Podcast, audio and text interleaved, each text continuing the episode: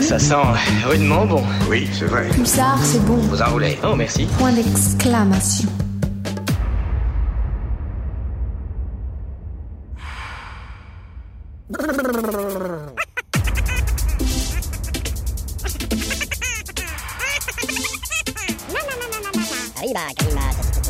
Vous faites erreur.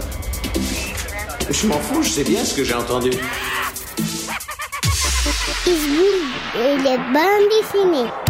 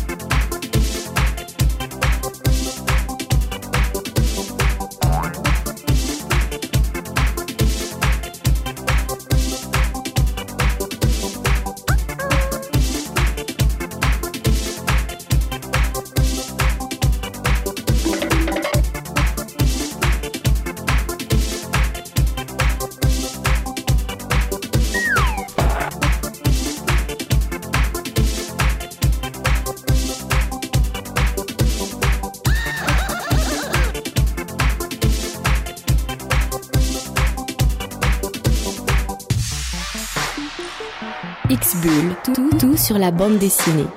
Tout sur la planète bande dessinée, comme tous les lundis soirs de 19h à 20h sur Pulsar, c'est X-Bull, en compagnie de David et Crapule. Salut euh, à toutes et tous, salut Crapule. Salut, salut, j'espère que vous allez bien malgré cette chaleur accablante qui continue de s'éterniser, de rester coincé dans les filets du temps. Ici, euh, Poitiers, on est encore dans une température estivale euh, dingue alors qu'on est déjà le 2 octobre. C'est fou ça quand même. C'est fou. Moi, je dis le monde est fou. Le monde est fou et le monde va vous proposer tout un tas de belles lectures euh, parce que les auteurs de bande dessinée, eux aussi, sont complètement fous, frappadingues. J'ai quelques titres sous les yeux qui le prouvent vraiment. Toi aussi, certainement, David, tu vas nous montrer toute la créativité. Ah, des, des- des cré- oui, oui, une narra- narrative notamment là ce soir, des trucs complètement. Complètement barge. Eh la ouais, musique, elle, sera peut-être un petit peu plus raisonnable puisque vous le savez, X-Bull, c'est un cocktail de bande dessinée et de musique. On commence par de la musique et juste après, poum, première salve de bande dessinée.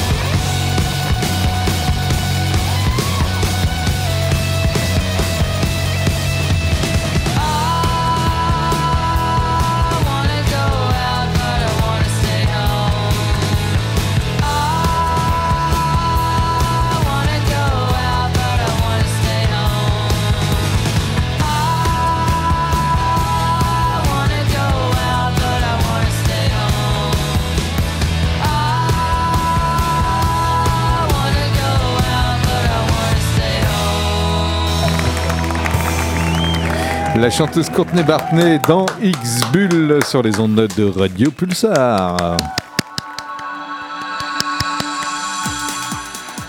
Léonard de, Crapule. Léonard de Vinci, c'est un génie, ça, il n'y a pas de doute là-dessus. Mais c'est aussi le héros d'un manga, puisque les éditions Soleil Manga viennent de publier un seinen dans la collection les, car- euh, les, les, les récits complets, euh, qui, qui- les grands classiques en manga. Voilà, ça y est, je cherchais le mot. Les grands classiques en manga, et c'est Léonard de Vinci qui se retrouve au cœur de l'histoire, Léo- les carnets de Léonard de Vinci. Donc c'est la première fois que c'est en manga, c'est une biographie du célèbre peintre, ingénieur, architecte et scientifique Léonard de Vinci. Euh, depuis le Moyen Âge et en dépit des guerres qui se succèdent, les princes de toutes les provinces, protecteurs des arts, créent un mouvement de résurrection des arts antiques qu'on appelle la Renaissance. C'est à cette époque que vit le génie aux mille talents, Léonard de Vinci.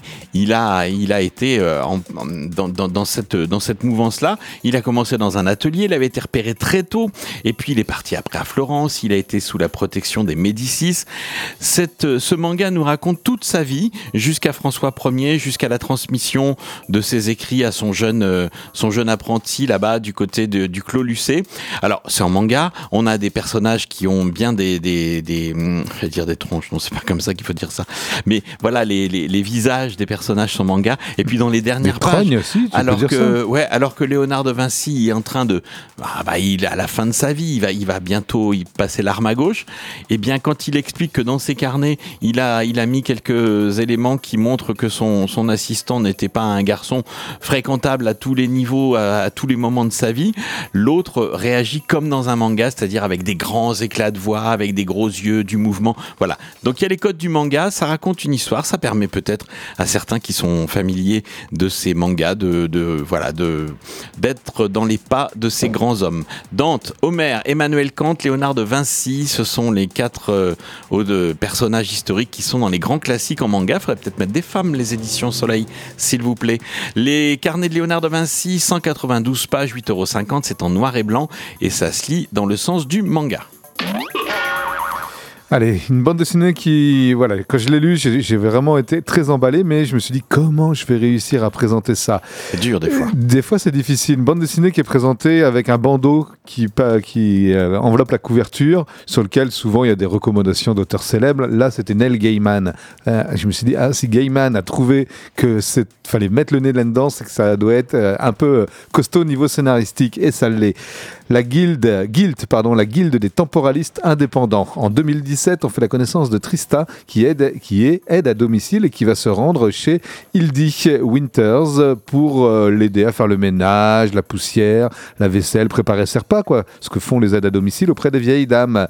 Sauf que Hildy Winter n'était pas du tout au courant que quelqu'un lui a envoyé une aide à domicile. Et c'est une vieille survivante, une dure à cuire de l'Upper West Side de New York. Et là, ça va partir en cacahuète. On va d'abord assister à la rencontre entre les deux femmes, euh, donc avec une grosse différence d'âge entre elles deux. Et, euh, et- très rapidement, on va comprendre que Hildy possède dans son appartement un, un- un portail pour voyager dans le temps. Et elle va emprunter ce portail, mais chose interdite, parce qu'elle fait partie de la guilde des temporalistes indépendantes, chose interdite, c'est de passer le portail à deux. Et là, elle passe le portail avec Trista. Trista, donc son, aide à domicile. On remonte 44 ans en arrière et on retrouve donc euh, Trista et euh, euh, en 73. Tr- Trista est une fillette de 10 ans. Elle rencontre pour la première fois Hildy alors qu'elle s'apprête celle-ci à se marier avec un gourou en devenir, un certain Wallace. Je vous en dis pas plus, mais tout le livre, ça va être des voyages, des allers-retours entre l'année 73 euh, et l'année 1900 2017, euh, avec euh, quelques étapes euh, intermédiaires, bien entendu. C'est complètement délirant parce qu'en fait, quand on remonte dans le temps avec ce système-là, c'est toujours la problématique des voyages dans le temps en bande dessinée ou en film d'ailleurs. C'est qu'est-ce qui se passe si on se rencontre soi-même plus jeune? Et là, en fait, ça dédouble pas le personnage, mais on revient dans la peau, dans le corps du personnage plus jeune qu'on a été, mais avec la mentalité de, l'adulte qu'on était au moment du départ. Vous avez rien compris? Lisez Guild, la guilde des temporalistes indépendants. On s'aperçoit qu'en fait tout tourne autour du Bellicent, un immeuble datant vraisemblablement du début du XXe siècle, ces immeubles typiques new-yorkais, et c'est là où réside Hildy. Euh, génial récit donc euh, qui est signé de Alicia Whitney pour le scénario donc et Morrissey le dessinateur, un dessinateur belge. C'est péchu, c'est dynamique, c'est frais, c'est plein de peps et c'est très drôle. Guild, la guilde des temporalistes indépendants, c'est chez Delcourt, euh, dans Delcourt Comics, pardon, 128 pages pour 15,95€. Imawari House, c'est aux éditions Sèvres. C'est un récit intimiste qui nous est proposé. Ça, ça nous raconte l'histoire d'une américaine d'origine japonaise, Nao, qui part pour un an à Tokyo afin de renouer avec ses racines familiales. Sur place, elle va louer une chambre à la maison Imawari et va y faire les rencontres de Heijung et de Tina, coréennes et singapouriennes, qui sont venues au Japon comme elle pour trouver leur voie et prendre leur indépendance. Les trois amis partagent leur quotidien et fréquentent la même école de langue japonaise. Elle fréquente aussi un beau garçon qui euh, a toute l'attention des trois, mais surtout, surtout de Nao. Euh, leurs motivations sont différentes et leurs défis sont différents. Elles avanceront ensemble malgré la barrière de la langue. Et peut-être que le jeune belâtre va avoir besoin de cours d'anglais et que Nao, elle, va pouvoir l'aider dans ce sens-là. Voilà, c'est un récit intimiste euh, qui nous parle de la société, de la vie en société, les étudiants qui partent à l'autre bout du monde quelquefois pour retrouver leurs propres racines. Et ça parle évidemment d'amour, vous vous en doutiez. 384 pages pour cet album euh, qui coûte 20 euros. C'est aux éditions Rue de Sèvres. Allez, on va terminer par quelque chose pour ne pas faire mentir Emma, qui était juste avant nous dans l'émission. Euh, Jeancien et Marina Savani proposent aux éditions Bang Ediciones un album pour public averti, public adulte, c'est même marqué sur la couverture. Bah, de toute façon, dès la couverture, on comprend.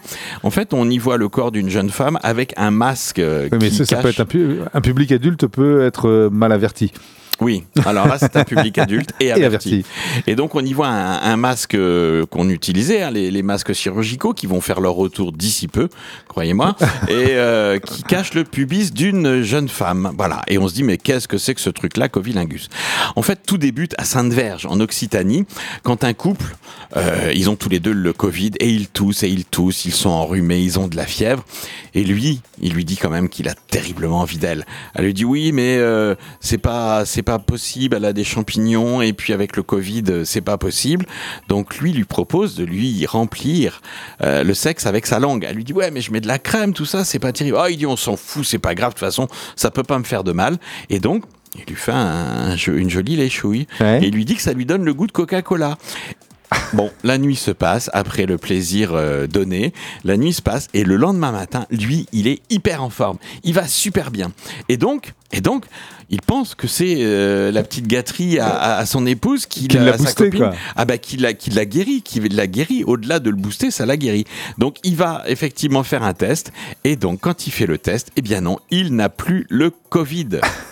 Donc c'est incroyable. Donc là, ça veut dire que il suffit de lécher le sexe des filles pour ne plus avoir le Covid.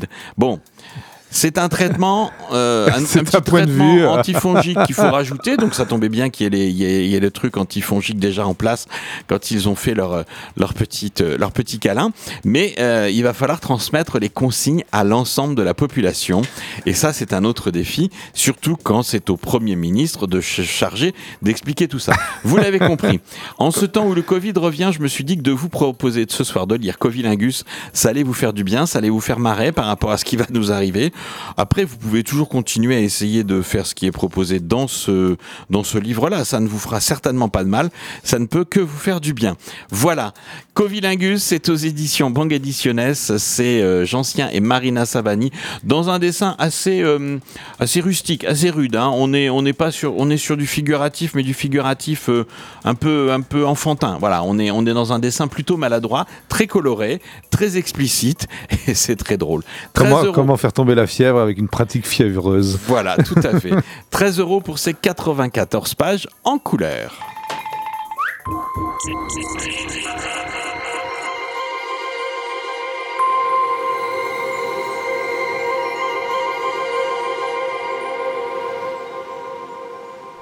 David, une lecture dans Ouais. ta musette. Ben oui, qui m'a vraiment beaucoup plu. Vous allez voir, enfin vous allez voir pourquoi. Je vais essayer de vous en convaincre de la qualité de cette lecture signée de Jean-Marc Lenné pour le scénario et Laurent Zimi au dessin. Ça s'appelle Webster and Jones, qui sont no- Webster and Jones, ce n'est d'autre que les, les noms des deux héros protagonistes principaux de ce récit. On est en 1956 et après qu'un petit avion euh, qui à son bord comptait deux inspecteurs américains en mission ultra secrète se crache en, pleine forêt amazonienne, euh, on va faire la connaissance donc du capitaine Wallace Webster et de l'agente Betty Jones qui trois mois plus tard sont envoyés sur les lieux du crash pour essayer de retrouver euh, ben, pourquoi pas des survivants même s'ils y croient pas trop en tout cas essayer de, de savoir ce qui s'est passé alors le capitaine Wallace, lui, c'est un militaire, un fier à bras, costaud, mâchoire carrée, un brin sexiste, toujours prêt à en découdre. Il veut de l'action, il veut de l'action, il veut de l'action.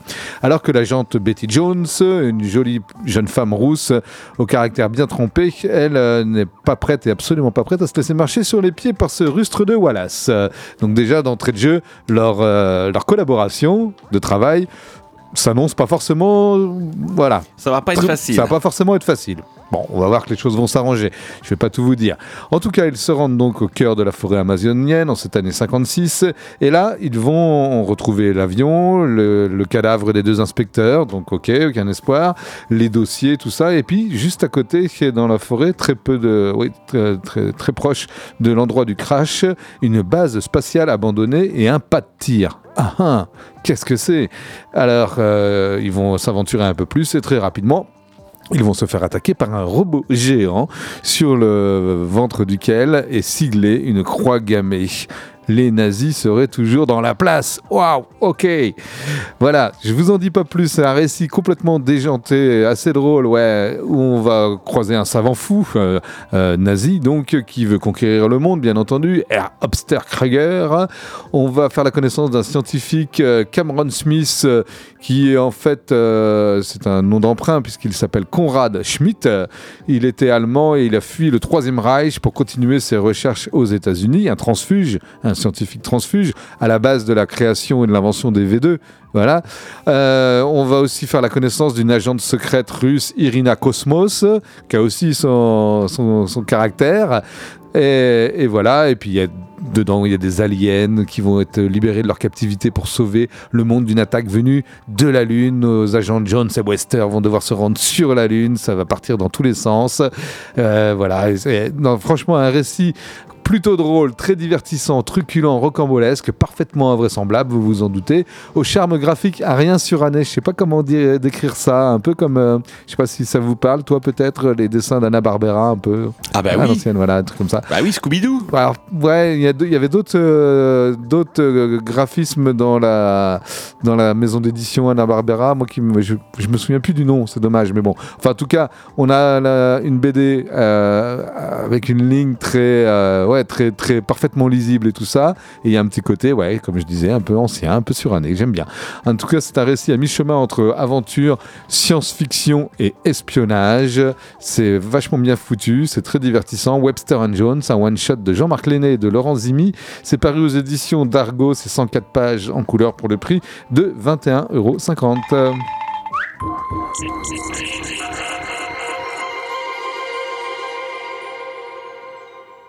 Allez, musique euh, de nouveau sur les ondes de Radio Pulsar. Musique avec, euh, comment ça s'appelle? Chili Gonzalez. French kiss. French Kiss. Avec la langue de Molière, ça vous excite? Quand je vous baise dans l'oreille, je parle anglais comme Tony Blair. Je parle allemand Adolf Hitler. Mais en français, je prononce les R. Éclair, tonnerre, pomme de terre. Je lis dans mon lit, je suis littéraire. Je lis Carrère, j'écoute Macala, je mange du camembert, je fume du cannabis, c'est mon somnifère. Bla bla bla, etc. Patati patata, je viens du Canada. J'aime les castors, mais à la frontière, je suis franchouillard, check mon passeport. Chansonnier parolier, mais je suis pas Benjamin Biolay. Je rappe en triolet. Votre langue est intimidante, ok? C'est en français que Chili chante, ok? Ça m'a pris longtemps. Beaucoup de romans, beaucoup de films d'Yves Montand.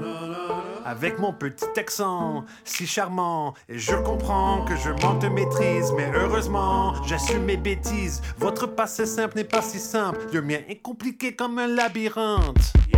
Beaucoup trop jeune pour Verlaine ou Prévert, je préfère lire des pentes.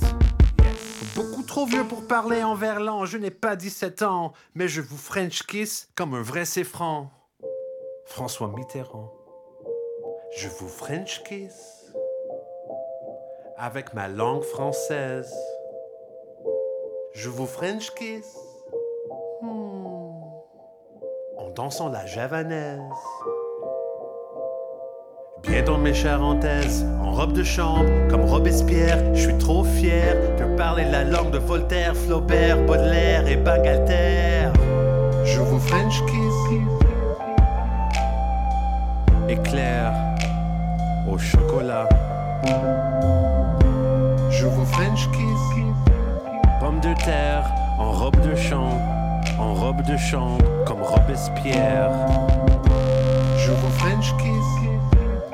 L'hexagone, l'hexagonzales, chili gonzalexagone.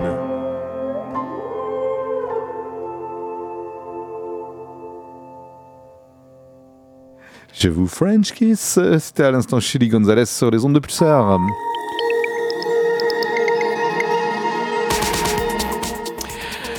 Ah, je, oui, oui, oui, Oui. je- ça y est, j'ai Une retrouvé. série. Non, j'ai retrouvé. Non, non, non, non, je vous parle d'abord hein, d'un beau bouquin et le bandeau. Tu parlais tout à l'heure des recommandations sur le bandeau. Ça porte un nom, j'imagine. c'est Will Eisner Ah, qui recommandait ce bouquin en disant tout le monde devrait l'avoir lu. Voilà, c'est pour ça. Je voulais rebondir sur ce que tu disais. entre Will Eisner et c'était, c'était, j'avais dit. Ah, ça y est, j'ai oublié. bon, peu importe, allez, c'est pas grave. On oublie. C'est pas, qu'on ne s'écoute pas, c'est qu'on a beaucoup de choses dans Beaucoup la tête quand on est dans l'émission. C'est pour C'est ça. Euh, là, je vous parle d'un album qui s'appelle Les Philanthropes aux poches percées. C'est un roman graphique euh, complet, une histoire complète par Robert Tressel, Scarlett Ricard et Sophie Ricard. C'est Scarlett et Sophie Ricard qui sont aux commandes et Robert Tressel, euh, euh, c'est lui qui avait écrit ce bouquin et les deux filles ont fait l'adaptation en bande dessinée. Adaptation de cette autobiographie désormais classique, euh, une œuvre éminemment politique, elle est considérée comme la pierre angulaire de la littérature prolétarienne et elle est décrite comme euh, George- par George Orwell comme un livre que tout le monde devrait lire. Alors, eh, Ah, putain, Will Eisner, Orwell, Ouais, euh, c'est il y a quoi du monde. Il y a du monde. Les philanthropes aux poches percées, c'est un récit, euh, un gros pavé. Hein, on est sur 256 pages en couleur. Et, pourquoi ça s'appelle les philanthropes? Parce que c'est ainsi que ce, c'est le nom que se donnaient les ouvriers peintres en bâtiment de la ville anglaise de Mugsborough dans les sombres années de l'après-guerre de 1919. Philanthropes parce qu'ils s'usent le corps et l'âme pour enrichir leur patron. voilà. Et donc ils ont l'impression qu'ils ne travaillent pour rien puisqu'ils ont à peine de quoi payer le loyer, à peine de quoi payer la nourriture. De quoi se payer quelques coups quand même au pub, ça, ça revient souvent euh, dans le bouquin.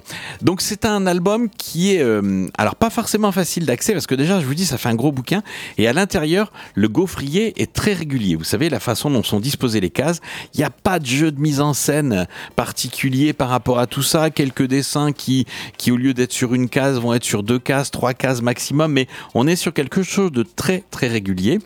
Par contre, puisqu'on parle de la forme, je vous parle de la forme, euh, ce qui est très intéressant, c'est que les têtes de chapitre, puisque le, récit est découpé en chapitres, les têtes de chapitre sont des véritables œuvres d'art telles que les peintres en bâtiment pouvaient euh, le faire comme un, comme un trompe-l'œil, comme euh, une mise en scène, une représentation graphique du sujet. Donc ça, c'est vraiment très chouette parce que chaque chapitre est illustré de façon fabuleuse.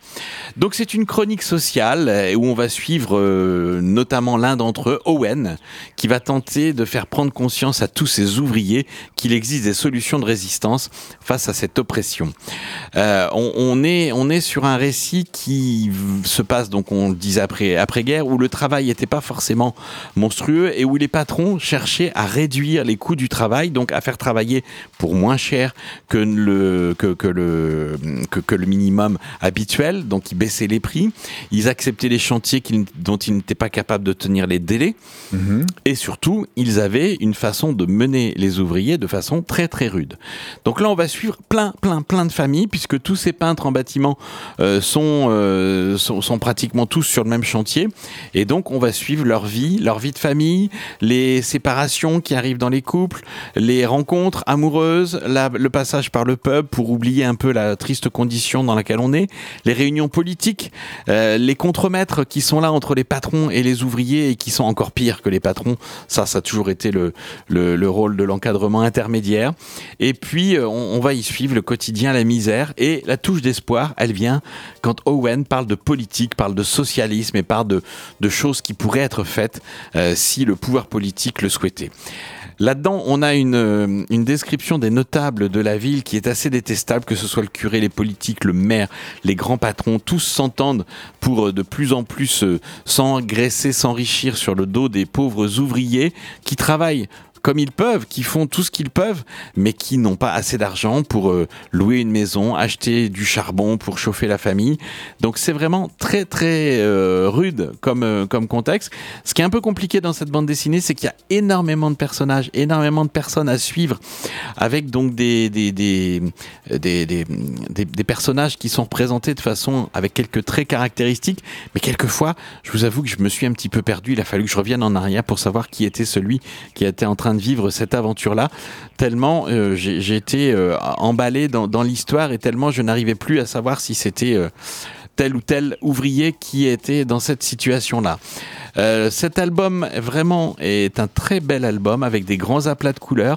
C'est un, format assez petit. hein. On est sur un bouquin qui n'est pas un grand bouquin euh, 21-29-7. On est plus sur un, plus petit format puisqu'on est sur du 17-23. Donc c'est pas carré, mais ça s'en approche. Et c'est vraiment un livre, oui, que je recommande pour comprendre la classe ouvrière en Angleterre euh, au sortir de la guerre euh, de 1919. Alors par le petit bout de la lorgnette, hein, ça ne permet pas de comprendre tous les ouvriers d'Angleterre après la guerre. Ça permet de comprendre ce qui se passait dans certaines régions, dans certaines villes et dans certains corps de métier. Les philanthropes aux poches percées, c'est un récit complet, donc adapté euh, de l'autobiographie de Robert Tressel. Et cette œuvre a été adaptée par Scarlett et Sophie Ricard. C'est aux éditions Delcourt dans la collection Ancrage, 256 pages en couleur pour 27,95 euros.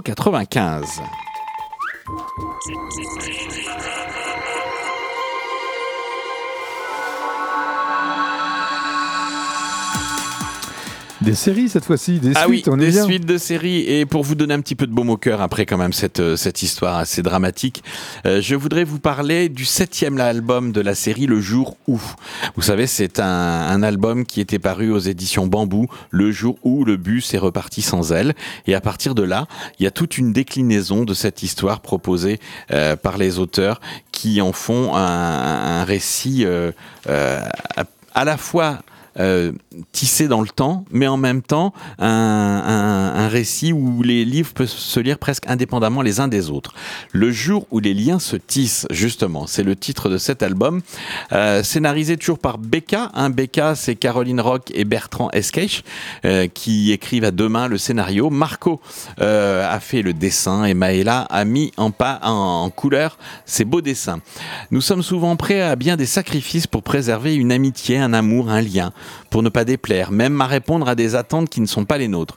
La façon dont nous avons été élevés, les événements du quotidien, du monde, font que parfois vient un moment où nous ne croyons plus au lien avec les autres, à leur présence, à leur amour. Nous nous sentons seuls, seuls avec nous-mêmes, seuls avec notre solitude. Mais le contact d'une main, la douceur d'une parole, un sourire, un moment complice, la beauté du monde peuvent nous aider à croire à nouveau à ces liens. Ce sont des petites histoires dans ce septième tome. On n'est pas dans une histoire continue comme on a eu quelquefois le jour où, la, où, où le bus euh, euh, est reparti sans elle, ou alors euh, le jour elle n'a pas suivi sa valise, où il n'a pas suivi, où il a suivi sa valise, pardon. Là, on est sur des petites histoires qui, qui insistent sur comment on tisse des liens, comment on les entretient et comment on peut les renouer quelquefois ou comment on peut ne pas les laisser se, se, se s'éparpiller dans la nature. Euh, Clémentine, c'est le personnage central, continue à tisser les liens entre les personnages de fiction et les personnages du réel. Elle fait grandir ce lien d'unité, les vivants dans sa plus belle expression, l'expression de notre véritable nature. Et notre véritable nature, David, c'est quoi? C'est Euh, D'aimer ben voilà, bravo. pas, ah d'amour, tu vois, mais oui, non mais t'as- Tiens, t'as t'as bien, t'as tout bon, t'as tout bon. Aimer, le jour où les liens se tissent, donc c'est le septième album de cette série, c'est une série feel good. Voilà, je tenais à le dire. On sent bien quand on a lu ça, ça aide à réfléchir un peu, ça relativise certaines choses et ça permet de continuer à avancer. Le jour où les liens se tissent, c'est aux éditions Bambou. Moi, c'est une série coup de cœur depuis le premier volume. 72 pages, 16,90€. C'est surprenant parce que là, on n'est pas sur une grande histoire, mais plutôt sur des petits bouts d'histoire, sur des petites histoires. Mais j'aime bien, moi, être surpris quand j'ouvre une bande dessinée, ne pas forcément trouver ce que je m'attends à trouver. Aux éditions Bambou, 16,90€ pour ces 72 pages en couleur. Une autre suite. euh, Allez, on va suivre. euh, les éditions Delcourt ont proposé des portraits, euh, des portraits de, dans, de- au- autour du foot dans une série qui s'appelle Coup de tête. Et euh, le- l'album dont je veux vous parler est un album autour de George Best. Euh, L'album s'appelle George Best Twist and Shout, and Shoot, pardon. Ça, c'était les Beatles. Là, c'est George Best. Best, il est au football ce que les Beatles furent à la pop, l'incarnation du génie et de la folie des années 60. Lors de ses funérailles, on a pu lire Maradona good, Pelé better, George Best. facile, facile. Je crois qu'il avait quand même une réputation pas Ah, mais un peu affreuse. sulfureuse. Ah non, enfin, un affreuse, peu, euh, affreuse, affreuse, ouais. Affreuse. c'est- le gars qui a, lui il a aussi, eu il aimait bien aller au pub. Ah ouais, non, non, ouais, il allait il- au pub, enfin, il se bagarrait. C'est ça. ouais. 17 ans, c'est là où débute cette aventure. Le prodige intègre Manchester United.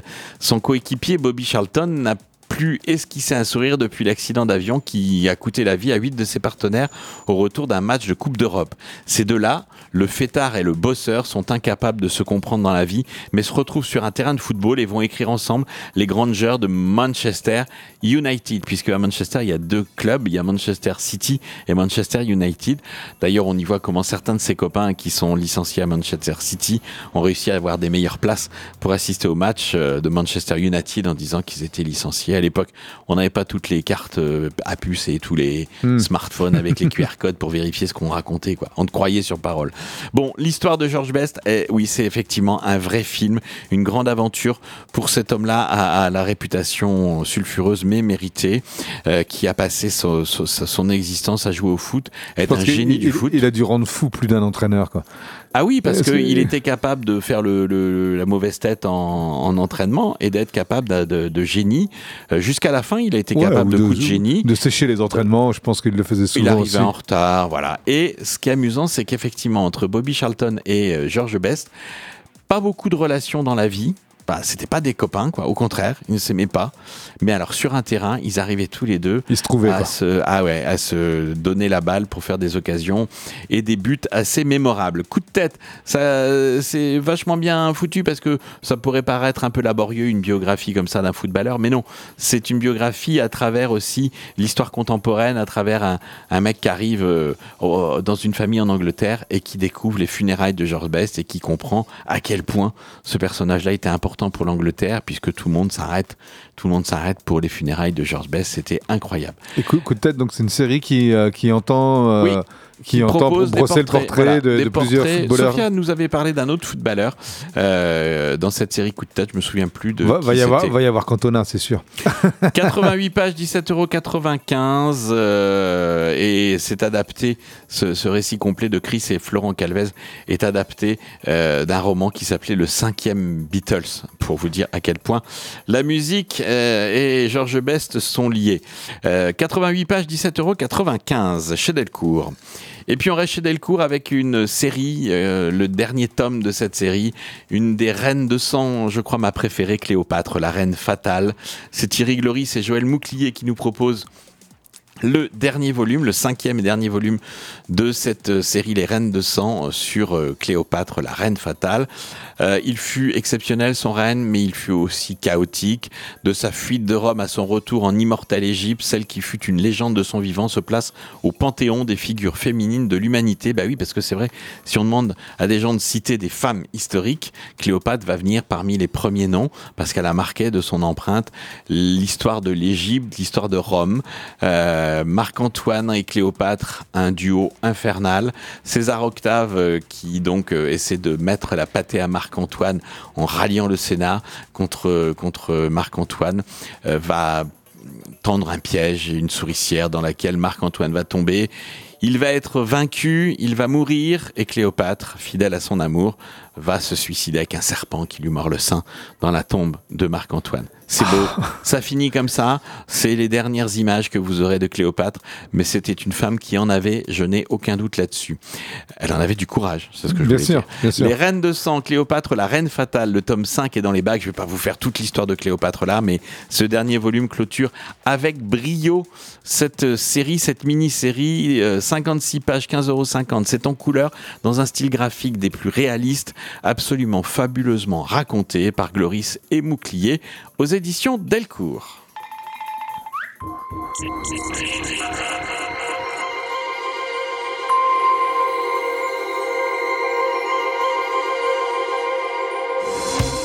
Alors David, une belle lecture. Je voulais dire, euh, voilà, à ceux qui peut-être découvrent X-Bull euh, ce soir, on sait-on jamais, de nouveaux auditeurs, Bah, bien euh, sûr. soyez les bienvenus. Voilà, c'est une émission où on passe de Cléopâtre à Georges Bess, ou plutôt l'inverse. Tout est possible, tout est possible. Euh, une belle lecture, oui. Je vous ai parlé il y a peu de la bibliothèque de Daniel Close. Euh, de- bibliothèque de Daniel Close, en fait, c'est un projet éditorial qui entend devenir, quand ça arrivera à terme, j'imagine, le, le plus grand regroupement des parutions traduites de cet auteur, Daniel Close, auteur américain, euh, issu, euh, originaire de Chicago. J'avais présenté il y a deux ou trois semaines de cela, Patience, euh, publié donc dans cette collection, la bibliothèque de Daniel Close, chez Delcourt, Outsider. Donc ça continue.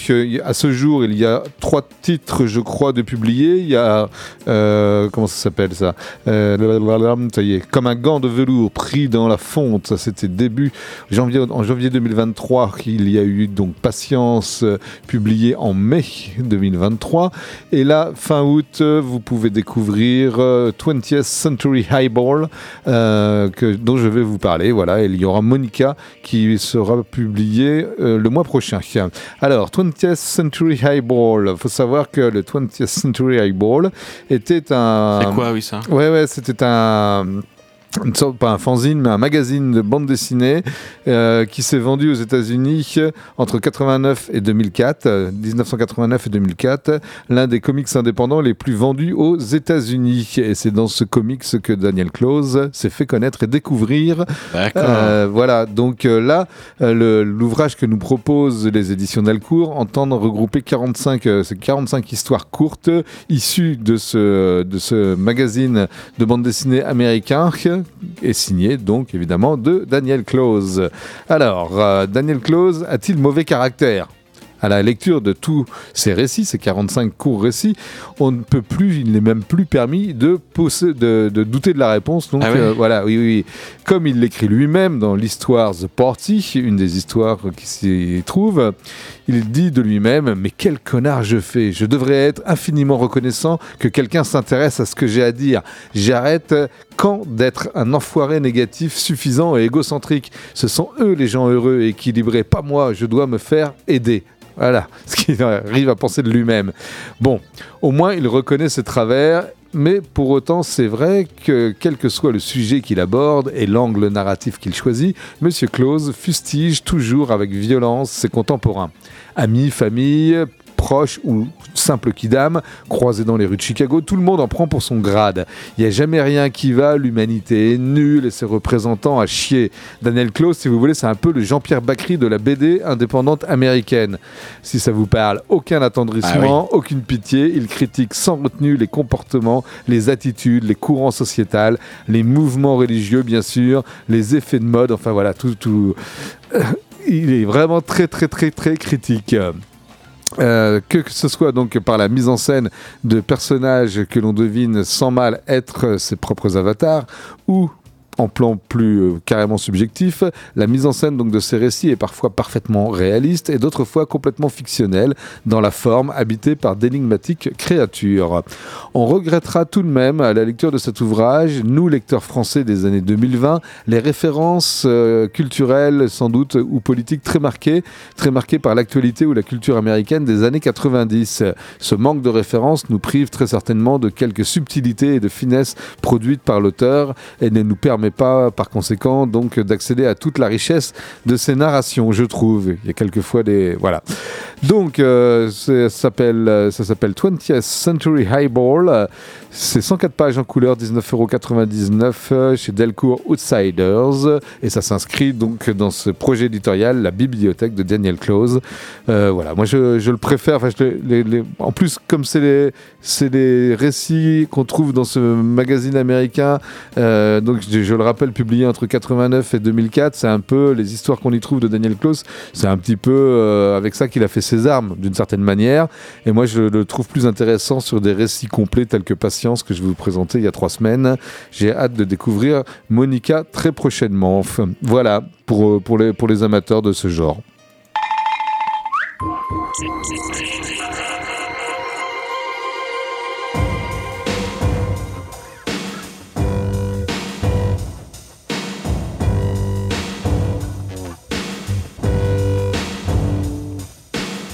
Sera votre vie quand Le silence entre les sons se remplira de cris.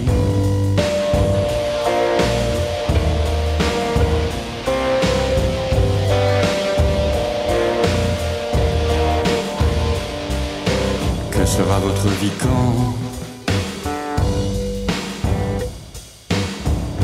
Une heure durera de 7 à 8 minutes.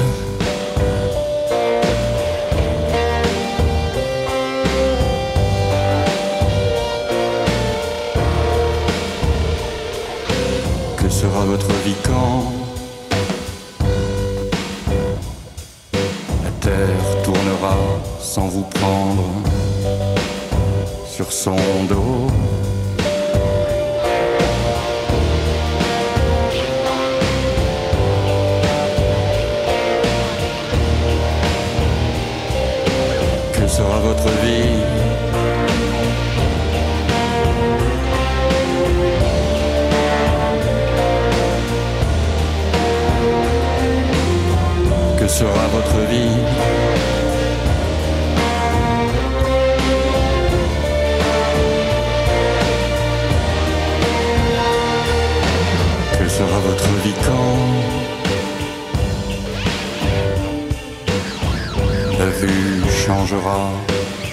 Chaque fois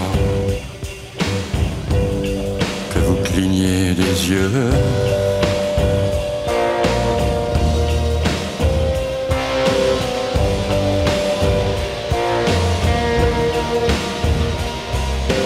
Que sera votre vie quand la gauche essaiera de temps en temps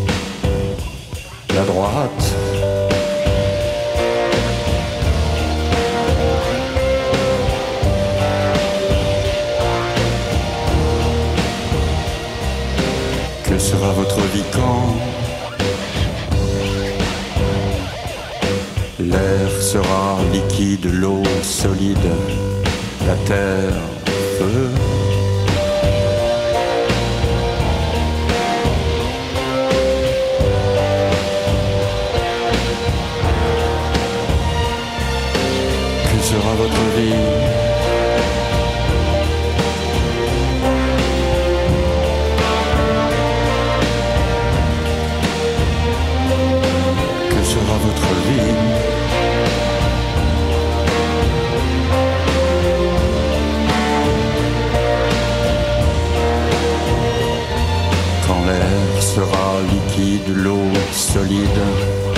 Terre.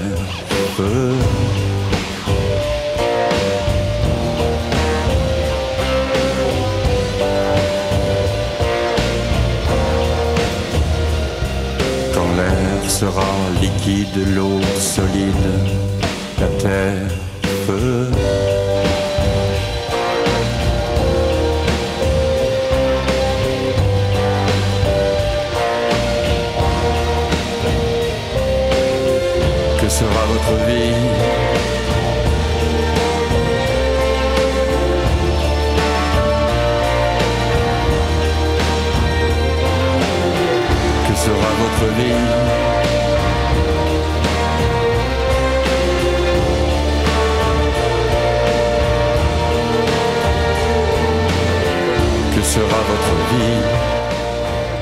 Quelle question Tiens, une question intéressante à poser à Daniel Klaus, par exemple. C'était Katonoma à l'instant.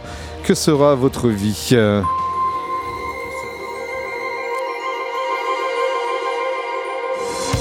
Très bon enchaînement avec la bande dessinée dont je vais vous parler, paru aux éditions Dupuis et qui s'appelle Le Grand Rouge.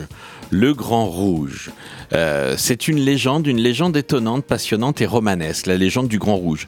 Elle a commencé avec un roman graphique, celui de Woozit, auteur nommé à de nombreuses reprises par le FIBD, Festival international de la bande dessinée, est sorti aux éd- le 7 avril 2011 aux éditions Manolo Sanctis. Le Grand Rouge va conquérir très rapidement les journalistes, les libraires et les lecteurs, mais la liquidation de la maison d'édition oui, quelques mois dire, ça, plus ça, tard, ça nous, ça nous rajeunit pas, ça. ben oui, ça. On en avait présenté quelques Ça, a entraîné la disparition des albums. Dix ans plus tard, Ouzit publie sur son compte Instagram un dessin, une case de l'album de 2011, mais adaptée à son style graphique actuel. Alors, l'éditrice Camille Grenier reconnaît euh, le titre qu'elle avait conseillé et vendu lorsqu'elle était libraire. Elle contacte l'auteur. C'est dans l'autre sens d'habitude, les dessinateurs contactent les éditeurs. Là, c'est l'éditeur qui contacte. Elle lui demande Alors, vous dites, tu reprends le Grand Rouge? Oui, j'ai envie de redonner vie à cette histoire et à ces personnages. J'ai changé mon, j'ai changé. Mon style a évolué, le récit me plaît toujours autant, mais j'ai envie d'y apporter mon regard et mon expérience actuelle. Génial tu le fais pour toi ou tu le fais pour un éditeur? Ben je le fais pour moi pour le moment. Eh ben ça te dirait de le faire pour les éditions Dupuis. Et donc pendant deux ans, Vouzit n'a pas seulement redessiné le Grand Rouge, il a étoffé le scénario, revu certains chapitres, apporté un découpage plus cinématographique et plus audacieux au récit. Pour les besoins de la narration et pour rendre celle-ci plus intelligible, il a ajouté quelques pages à la version initiale du récit, portant ainsi euh, la pagination de 120 à 150. C'est une vraie nouvelle œuvre qu'il propose aujourd'hui, plus mature, plus exigeante et à la hauteur de l'aile légende. Superbe récit. Vraiment, quand j'ai eu la couverture, j'étais moyennement emballé. Euh, on y voit un personnage avec des yeux de chat euh, tout, qui prend une, en place qui est très schématique. hein. C'est un rond, la tête avec deux grands yeux, des épaules qui tombent. Et puis au milieu de ça, on voit un personnage qui, lui, est un personnage de bande dessinée classique, dessiné avec des expressions, avec euh, J'ai trouvé des ça sur les étrange. bras. Ouais, j'ai trouvé la couverture, je l'ai trouvée étrange. Et pas séduisante, donc. Ben, étrange en tout Étrange. cas. Non, je sais pas si c'est séduisant ou pas séduisant, mais j'ai trouvé ça étrange. Je m'attendais à quelque chose un peu d'enfantin, un univers enfantin avec euh, voilà. Et puis alors, on quand j'ai commencé à lire cette légende, euh, j'ai découvert l'histoire d'Ivan. Ivan, ce criminel recherché pour un petit délit, qui va croupir en prison en attendant sa condamnation à mort. Il est victime d'une vengeance aveugle qui l'a mené à commettre de nombreux forfaits, mensonges, trahison, vol, et il doit à présent payer pour ses crimes à moins qu'Ivan ne soit que ce naufragé sur une île étrange qui semble résigné à ne jamais la quitter. Puisque là, euh, je sais pas, j'ai pas lu la première version, mais dans cette version-là, on a deux histoires. On a deux récits. Cette narration habile nous permet de suivre deux récits qui s'entrelacent et, qui nous permettent de découvrir la légende du Grand Rouge. On a l'histoire d'Ivan, euh, qu'on voit dans, cet univers. Alors, on est un peu euh, médiéval, Moyen Âge, quelque chose comme ça. Il y a des corsaires, il y a des, on emprisonne les gens dans des prisons avec de la pierre, dans des châteaux au milieu de l'océan. Et puis, on a un personnage qui ressemble fortement à Ivan, hein, c'est ce qu'on devine dès le début, qui est sur une île déserte et qui essaie de survivre dans une nature assez hostile, avec là des choses fantastiques. Et un personnage, le Grand Rouge, qui apparaît euh, effectivement sous cette forme schématique, comme un espèce de bonhomme pain d'épices, tu vois, Mhm, euh, au niveau d'accord. de, de- des proportions et du... Voilà.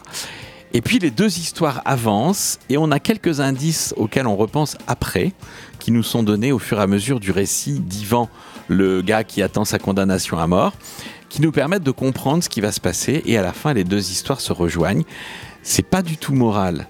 Il y, y a un twist final qui est assez déroutant et qui euh, n'est pas attendu. Voilà, on est sur une fin qui n'est pas du tout attendue dans cette histoire.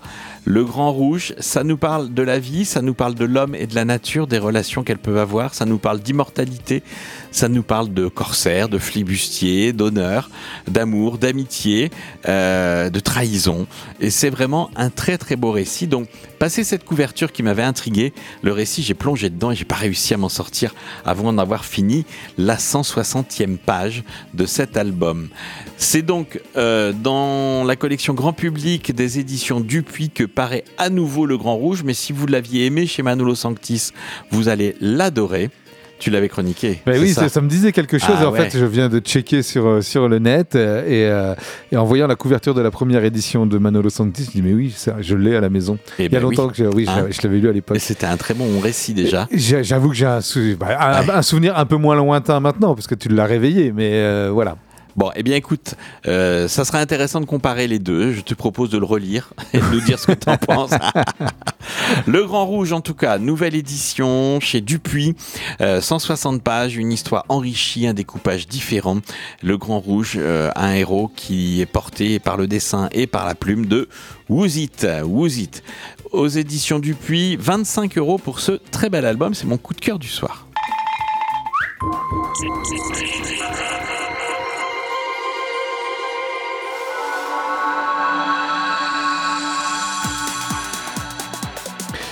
Allez.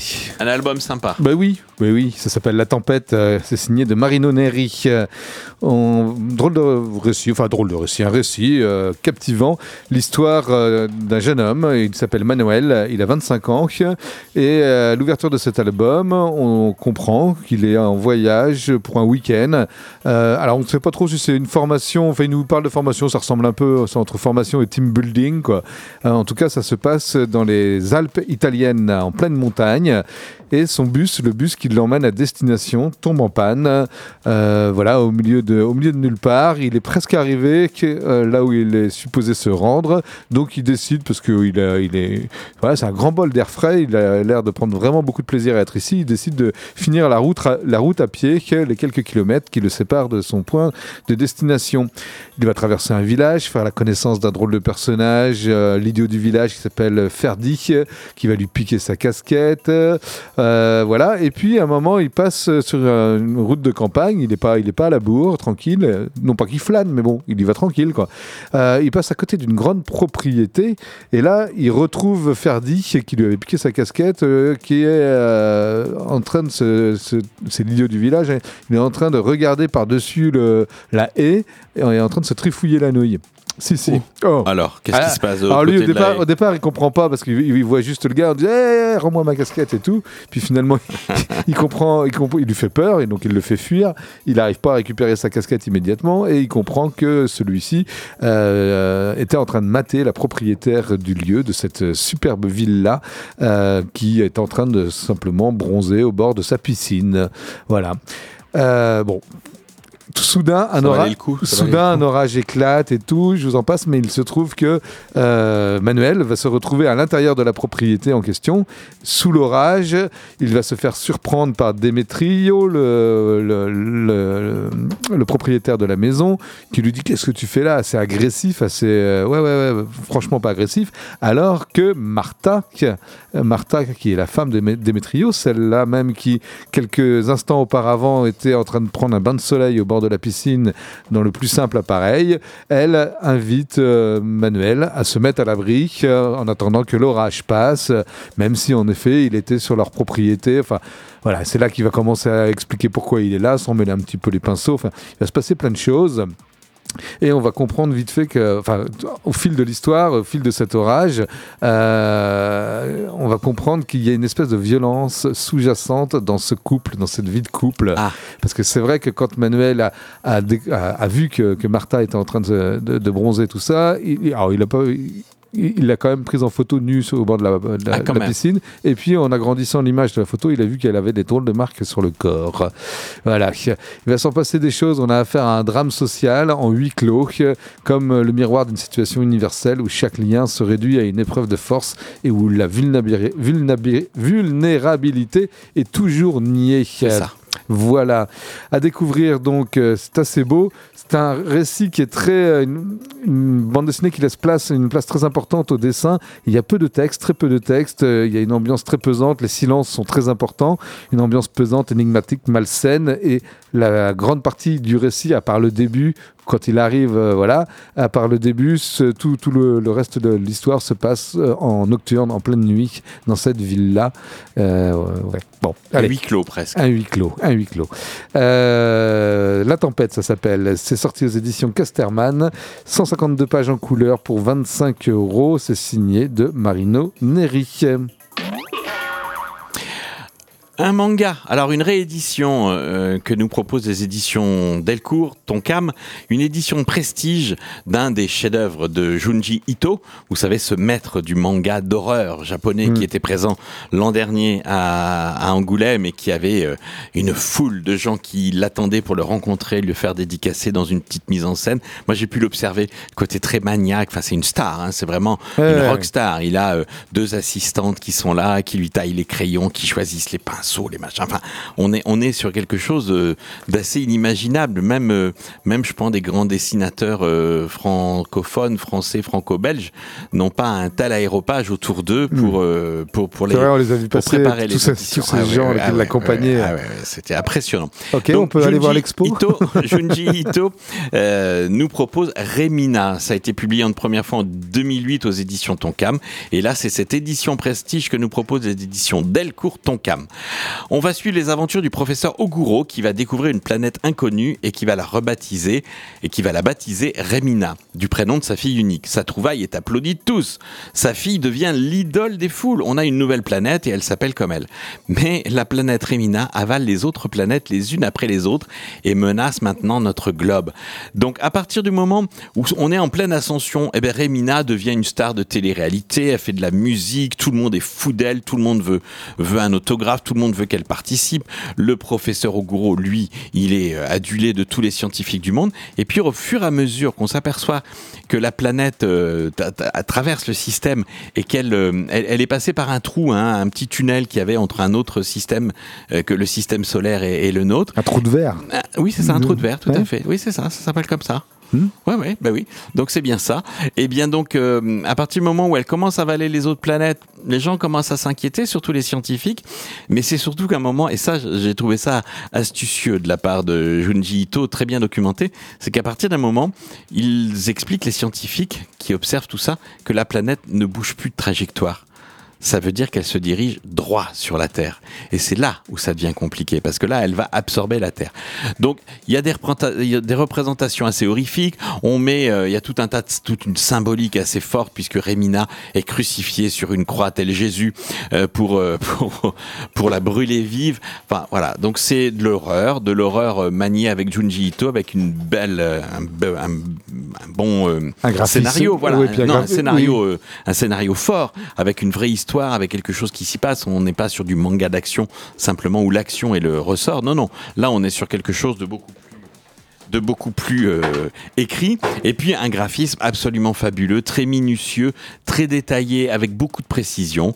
C'est en noir et blanc. C'est une intégrale que vous propose une intégrale prestige que vous propose les éditions Delcourt. Tonkam c'est un Seinen 296 pages pour 19,99 euros et c'est chez tous les bons libraires. Ouais allez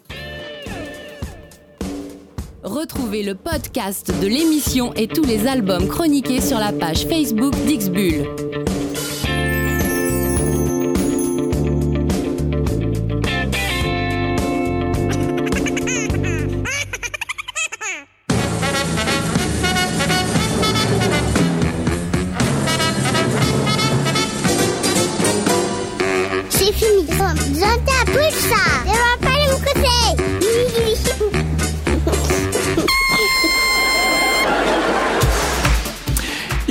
C'est terminé pour ce soir. On vous laisse en compagnie des gentils garçons de punks. Ils sont tout doux ce soir là. Oh là là, ils ont le regard et ils vont nous commencer. Oh là. Oui, c'est vrai que ça commence toujours par une euh, un disque un peu particulier. C'est un vinyle en voiture En Simone. voiture Simone. un joli accordéoniste. Je suis pas sûr. Enfin, ça fait très longtemps qu'il y avait plus d'accordéon sur Pulsar. Il y en a eu, hein. Il y a eu l'émission du dimanche matin euh, sur Pulsar au début. Moi, je me souviens, il y avait l'émission d'accordéon où on passait tous les standards de Verschuren, Yvette Horner, Aimable et son orchestre. Et bien là, c'est qui l'accordéoniste? Je Jean.